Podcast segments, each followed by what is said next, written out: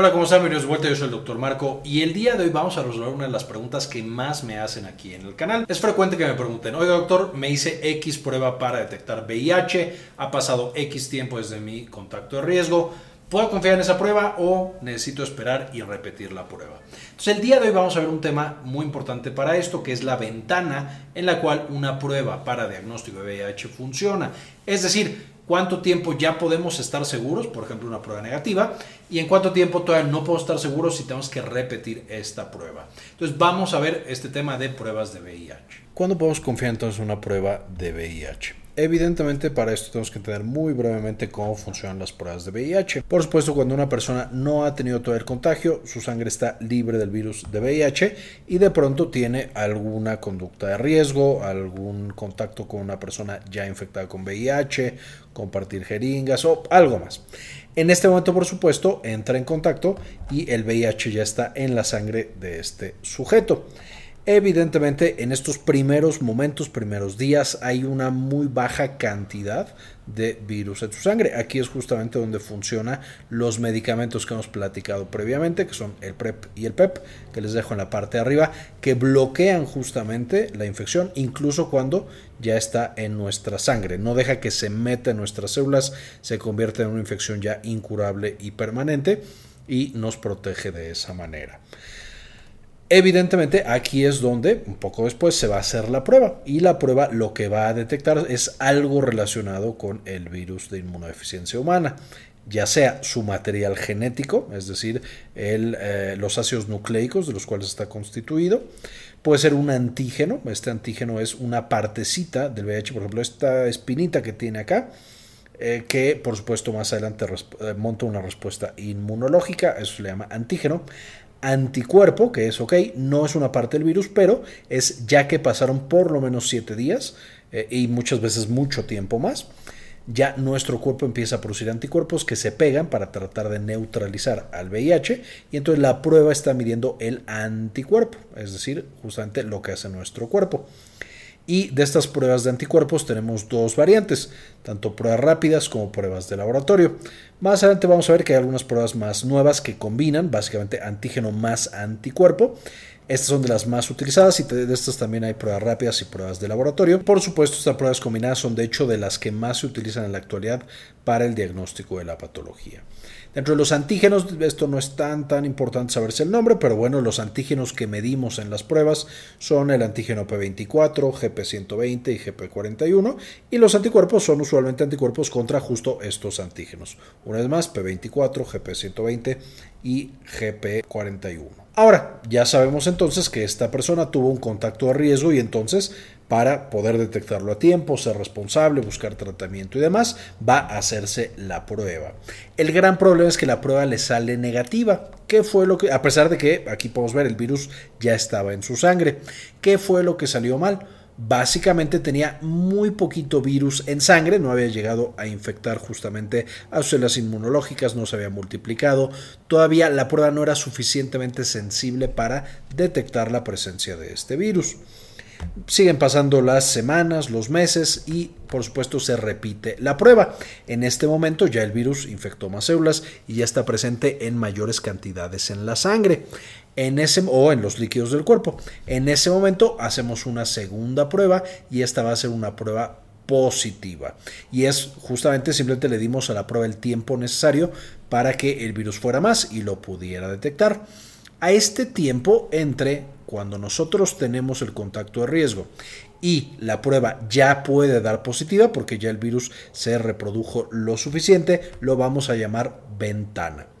Esta ventana entonces nos indica cuál es el tiempo mínimo en el que deberíamos estar haciendo las pruebas de VIH para que no nos dé un falso negativo. Es decir, que la prueba nos diga que estamos perfectamente bien sin virus cuando el virus realmente ya estaba en nuestra sangre y por supuesto tener pruebas positivas cuando realmente tenemos a este virus. Esta ventana es muy importante de conocer porque de nuevo eh, muchas veces pasa que la gente se toma la prueba, sale negativa y a pesar de que tiene el virus no busca tratamiento, por supuesto complicándose, pero también en el caso opuesto, si ya pasó la ventana y me hice una prueba adecuada en las condiciones correctas, y me salió negativa, ese paciente por supuesto puede estar tranquilo de que en ese primer contacto de riesgo no se contagió de VIH. Y hay, por supuesto, pacientes que se ponen muy nerviosos y entonces quieren repetir la prueba cada mes, el resto de su vida casi casi. Esto no es necesario. Si ya tuvimos la ventana, si fue una prueba correcta en un buen laboratorio y salió negativa, podemos estar tranquilos de que no tenemos la infección por VIH. Ahora, ¿cuál es la ventana? Aquí tenemos las cuatro principales pruebas que nosotros hacemos eh, o que se hacen de manera más frecuentemente en laboratorios para confirmar. Eh, primero toda la prueba genética, también conocida como NAT. Esta es una prueba no tan utilizada. Eh, ahorita vamos a ver en qué circunstancias sí, se utiliza, pero básicamente evalúa material genético del virus y podrán notar que la ventana es la más cortita. Desde 10 días, hay muchos pacientes que ya los detecta a los 10 días, hasta 33 días. Usualmente, como para ser muy, muy em, extremadamente cautelosos, se busca que la prueba de ventana se haga, si es posible, si, si, se puede retrasar un poco de tiempo, el paciente todavía no tiene síntomas y demás, que se retrase hasta eh, que termine este periodo de ventana. Es decir, un paciente que se hace una prueba genética al mes y medio, es decir, a los 40 días, ya pasó la ventana y es una prueba muy, muy precisa. Vamos a tener una prueba combinada de laboratorio. Aquí voy a hablar de pruebas combinadas porque las pruebas de solo antígenos o solo anticuerpos eh, no se utilizan tanto para diagnóstico, y ahorita lo vamos a volver a mencionar. Esta combinada de laboratorio, es decir, en un laboratorio, no prueba rápida, medir antígeno y anticuerpo, es básicamente la prueba más utilizada para diagnóstico y la ventana es de 18 a 45 días. Una vez más, lo más conveniente es irse ya pasando justo este día 45, día 46, ya estamos seguros que pasó el periodo de ventana y ya las pruebas actuales, que también son conocidas esta combinada de laboratorio, que me antígeno más anticuerpo, como ELISA de cuarta generación. Eh, pueden encontrar otros nombres, EIA, eh, etcétera, pero estas de cuarta generación realmente con 45 días ya nos están diciendo si es positiva o es negativa. Y una vez más, si a los 50 días sale negativa, puedo estar tranquilos de que no es justamente o no tengo la infección por VIH. Si es positiva, ahorita vamos a ver qué pasa. Una combinada eh, prueba rápida, que está por a diferencia de la de laboratorio, que tienes que ir a un laboratorio, te toman sangre y demás. La prueba rápida, que es en otros tejidos, incluso suero, eh, algunos tejidos orales, etcétera. Este es de 19 a 90 días podemos notar que esta prueba es de las que tiene la ventana más tardía porque justamente es complicado al hacer una prueba rápida, no es tan precisa, no es tan sensible, necesitamos darle más tiempo a la infección para que se presente en sangre. Y finalmente una prueba solo de anticuerpos, que no, no se usa para diagnóstico o mm, no debería usarse en general solo para diagnóstico, que este también hay prueba de laboratorio rápida. Eh, mide, por supuesto, los anticuerpos contra los antígenos que, que tiene el VIH y esta tiene 23 a 90 días de ventana. Entonces, podemos ver que las más convenientes, por supuesto, serían las dos de arriba y estas, por supuesto, sí son utilizadas para diagnóstico de VIH eh, de manera rutinaria. Si nos metemos a analizarlas un poquito, la prueba de material genético es bastante buena, es la que tiene la ventana más corta, tiene una muy buena sensibilidad y especificidad.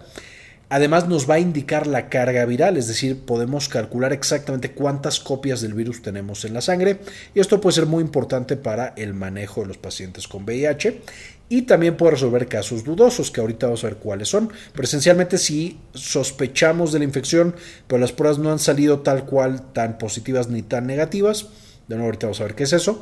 Eh, las pruebas genéticas, la NAT, nos puede decir que ese paciente sí lo tiene o no lo tiene de manera contundente. ¿Cuáles son las desventajas? Es más caro, mucho más cara que las otras pruebas y eso hace que en muchos sitios no se realice. Otra desventaja es que solo es prueba de sangre. No podemos utilizar otros tejidos u otros líquidos para medir ahí justamente la presencia o ausencia del VIH. Luego tenemos la prueba rápida. La prueba rápida, como indica su nombre, es la más rápida de hacer, no la que tiene la ventana más cortita, como vimos previamente, pero la prueba rápida se puede hacer muy rápido. Y entonces, por supuesto, esa es una ventaja, más fácil y rápida de realizar. Y esto es bueno justamente cuando necesitamos saber inmediatamente si el paciente tiene VIH, sabiendo que no es una prueba completamente fidedigna, pero si por ejemplo yo estoy teniendo una paciente que tiene eh, que un trabajo de parto, que no sabemos si tiene VIH o no, Esto es muy importante porque con la intervención adecuada, un bebé que está naciendo a través de parto cesárea de una paciente con VIH puede no contagiarse. Entonces tenemos que dar tratamiento inmediatamente. Entonces, por supuesto, le hacemos una prueba rápida. O, por ejemplo, si yo como médico estoy atendiendo a un paciente en la sala de urgencias y hay algún accidente y me cae sangre del paciente, puedo hacer una prueba rápida a ese paciente para determinar justamente si esa sangre que me cayó es de riesgo o no y entonces puedo tomar una eh, profilaxis post-exposición. Entonces, de nuevo, cuando queremos saber muy muy rápido si un paciente tiene VIH o no, hacemos la prueba. Una vez más, eh, esta prueba no es diagnóstico así habitual que se realice. La ventaja es que se puede hacer en sangre, en suero o se puede hacer oral. Y la desventaja, por supuesto, es que requiere prueba confirmatoria. Es decir, si yo a una paciente embarazada que está teniendo un trabajo de parto, si un paciente que me cayó sangre en urgencias y demás, o un paciente simplemente porque tuvo un contacto de riesgo quiere hacerse una prueba rápida, idealmente esperando la ventana, como mencionamos previamente, y recordando que la ventana de las pruebas rápidas es bastante amplia. Esperamos todos, todos los días, hasta 90 días, es decir, como tres meses. Si sale positiva, sale que hay justamente la infección por VIH, no me puedo quedar con el diagnóstico de VIH en ese caso, sino que tengo que hacer una prueba confirmatoria. ¿Cuál sería la prueba confirmatoria en este caso? O la mayoría de los pacientes simplemente van a llegar directamente a hacerse esta prueba específica, que es una prueba de antígeno anticuerpo en laboratorio y a esta también es conocida en muchos lados como ELISA de cuarta generación. Hace muchos, muchos años, esta prueba de ELISA cuarta generación, todavía faltaba otro estudio confirmatorio, que era el Western Blot. En este momento el Western Blot ya no es necesario hacerlo para confirmar una prueba ELISA cuarta generación, que sea prueba de antígeno y anticuerpo en laboratorio. Y los pacientes, si esta sale positiva, esencialmente ya damos el diagnóstico de que sí hay presencia de VIH en ese paciente. No han terminado los estudios que se requieren, pero sí está la infección. Esta es como la prueba estándar para diagnóstico, entonces es muy accesible en el sentido de que ya casi en todos lados eh, está presente esta prueba. Esto por supuesto con el gran paréntesis de que eh, hay muchos sitios muy diferentes en este mundo, eh, con sistemas de salud más avanzados y algunos menos avanzados. Entonces en los grandes centros médicos, me refiero, debe de haber pruebas de VIH y que sea esta prueba antígeno anticuerpo ELISA cuarta generación. Hay algunos otros sitios en los que tal vez no la encuentren, pero ya es estándar este tipo de pruebas para diagnóstico. Eh, de nuevo, aquí hay prueba rápida y de laboratorio. La que funciona como diagnóstico de la prueba de laboratorio, la prueba rápida no tanto. Y la desventaja es que solo es prueba de sangre, es decir, no tenemos otros líquidos en los cuales podamos evaluar justo la presencia o ausencia de virus. Y con esto, ¿cuál es el algoritmo diagnóstico? Una persona, por supuesto, tiene el contacto de riesgo, va a esperar la ventana, eh, la ventana para que la prueba funcione, que recordando la prueba estándar, que es la prueba de antígeno anticuerpo, van a ser 45 días del contacto de riesgo. De ahí, si la prueba sale negativa, pues entonces nos quedamos tranquilos, no hay infección por VIH. Eh, valdrá mucho la pena hablar con un eh, infectólogo, hablar con un médico para ver cómo me puedo proteger en siguientes eventos. Si sale positiva, entonces tengo que hacer una segunda prueba, que es una diferenciación. Esta prueba de diferenciación esencialmente es ver anticuerpos contra qué tipo de VIH tengo, porque como ya vimos el video de VIH que les dejo en la parte de arriba, hay dos tipos de VIH, VIH tipo 1 y VIH tipo 2. Entonces yo necesito ver ahora los anticuerpos que tiene ese paciente para ver qué tipo de VIH tiene.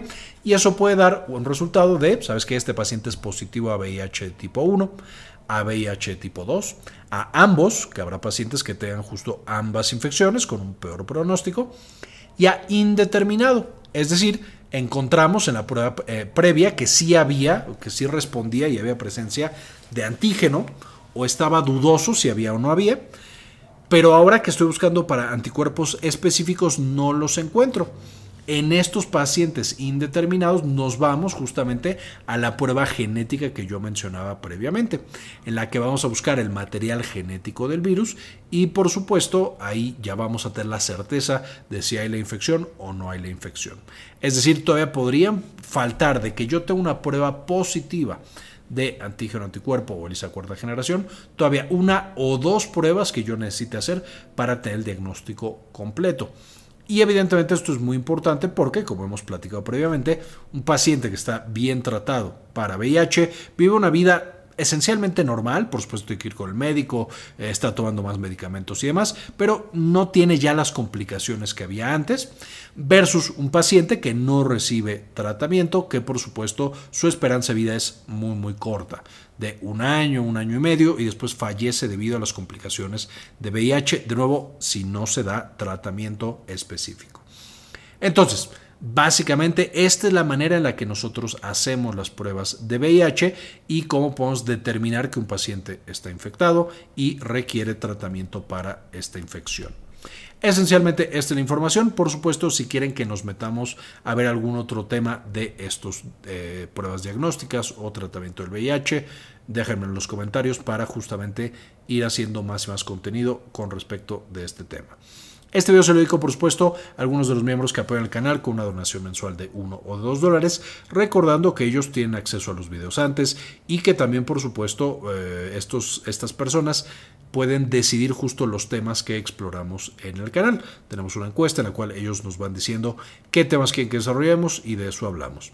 Este video se lo dedico a Erendira López, PsycEd, Luis León, Aldo Novelo, Ferdinand Fernández, Yami Pascasio, Enrique Segarra, Sandy Oliva, Hernán Gustavo, Javier Mejía, Gilberto Argueta, Gustavo Francioli, Cindy Magaña Bobadilla, Luis Ernesto Peraza, Gli53, Pablo Antonio, Dr. Fermín Valenzuela, Saúl Reyes, Mike Angelo, Jorge Arturo Albeláiz, Olga Hernández, Jorge Sebeltrán, Alicia Pereira y Aldo Novelo.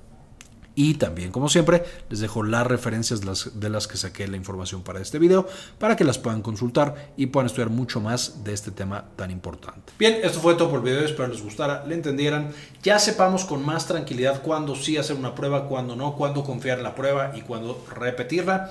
Muchas gracias por ver este video y como siempre, ayúdenos a cambiar el mundo. Compartan la información.